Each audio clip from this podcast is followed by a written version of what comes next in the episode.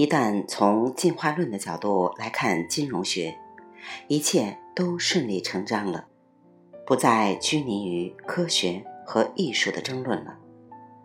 我不能从逻辑出发去问，为什么波动率曲面会塌陷，为什么收益率曲线会翻转，就如同我不能去问，是谁让动物们进化呢？这就等于从逻辑的领域来到了宗教和伦理的天国。在“为什么估值总是错的”一文中，详细的解释了为什么估值必然违背我们的模型。因为估值就像是吸引我们去和她现任丈夫决斗的母狮子一样，散发着迷人的气息，无法用语言解释，会以卡路里热量。来数量化标示，在和公狮子决斗以争夺狮王地位的战争中，优质基因得到复制和传承，狮群整体进化的机制决定了我们无法事先用数学方法预测哪头狮子会赢。一旦我们知道了上帝的人选，我们就毁灭了进化的机理。我猜想女编辑和母狮子都会喜欢。我的这本书，这本书的写作过程也是我克服自己的虚荣心，得到了一个更真实、朴素的自我的探索过程。我强迫自己看了许多哲学书，其中有些灵光一闪的感悟，虽稍纵即逝，却妙得其趣。我发现我还是很喜欢哲学的，有好几次。我读完长篇大论之后，恍惚地感觉自己在街头拐角处看到维特根斯坦穿着风衣一闪而过，我几乎就触到他的衣角了。全书许多地方都是我读维特根斯坦哲学作品后，结合自己对金融学的理解而写成的。在这个过程中，我对维特根斯坦终其一生做一个得体的人的追求感到深深的敬佩。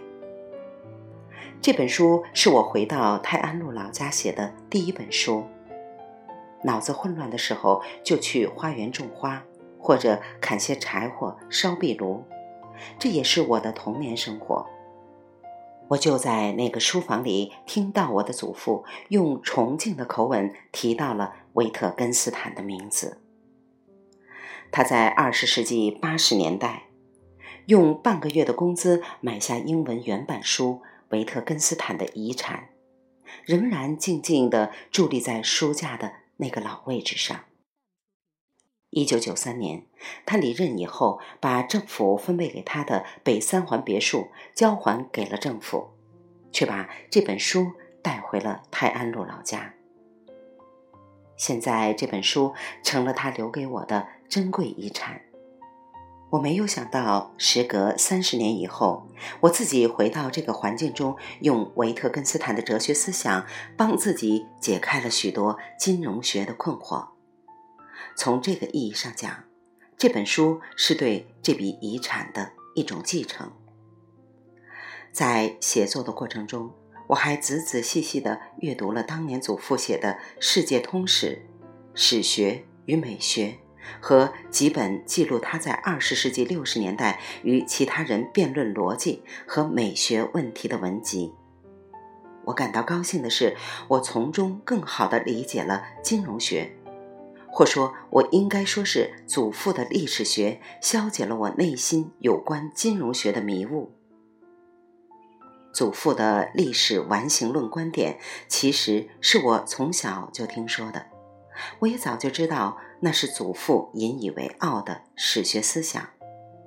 但是，直到我动手撰写这本书时，我才对历史完形论有了恍然大悟的感觉。本书的相关文章包含了用历史完形论解释金融问题的内容。我感到骄傲的是，我把祖父的历史完形论观点应用到了新的领域。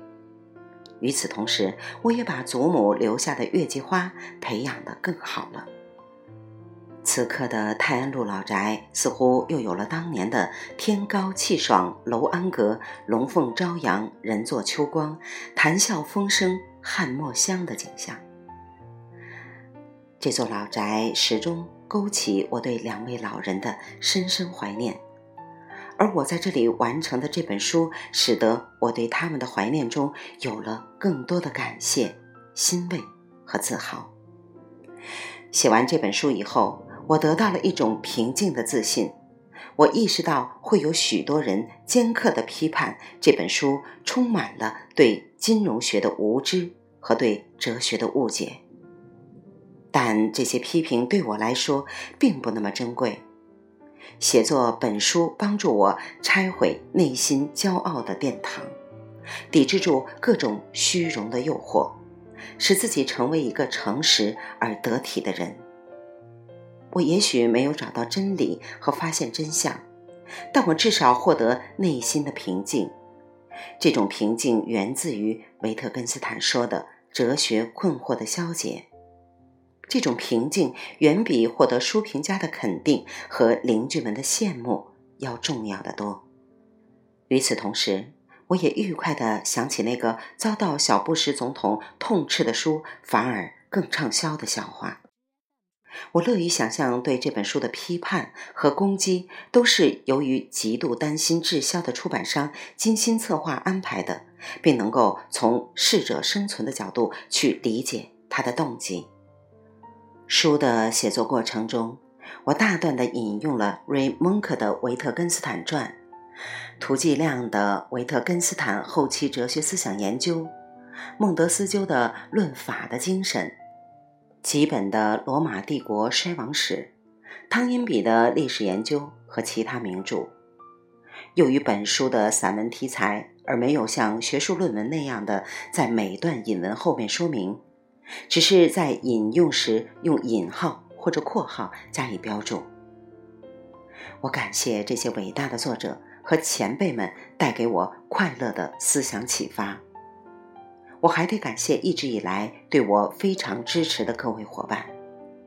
我一度困惑他们为什么对我这么好，甚至怀疑自己是否配得上大家对我的热情帮助。写完这本书之后，我纠正了自己的错误观念。我相信，只要去做一个正直、诚实的人，就一定会有朋友和伙伴。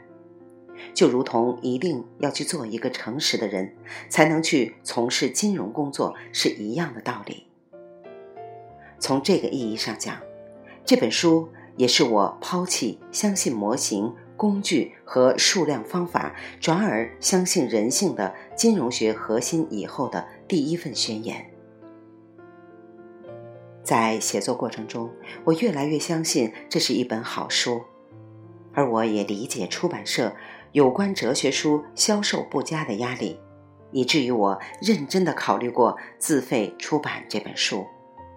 但是这种愿望又引起一种强烈的担心：这样做是否就意味着我用金钱手段把这本书强加给了这个世界？这种做法本身不仅违背了全书倡导的进化论的机制。也违背了我特别推崇的维特根斯坦式的道德的拼争。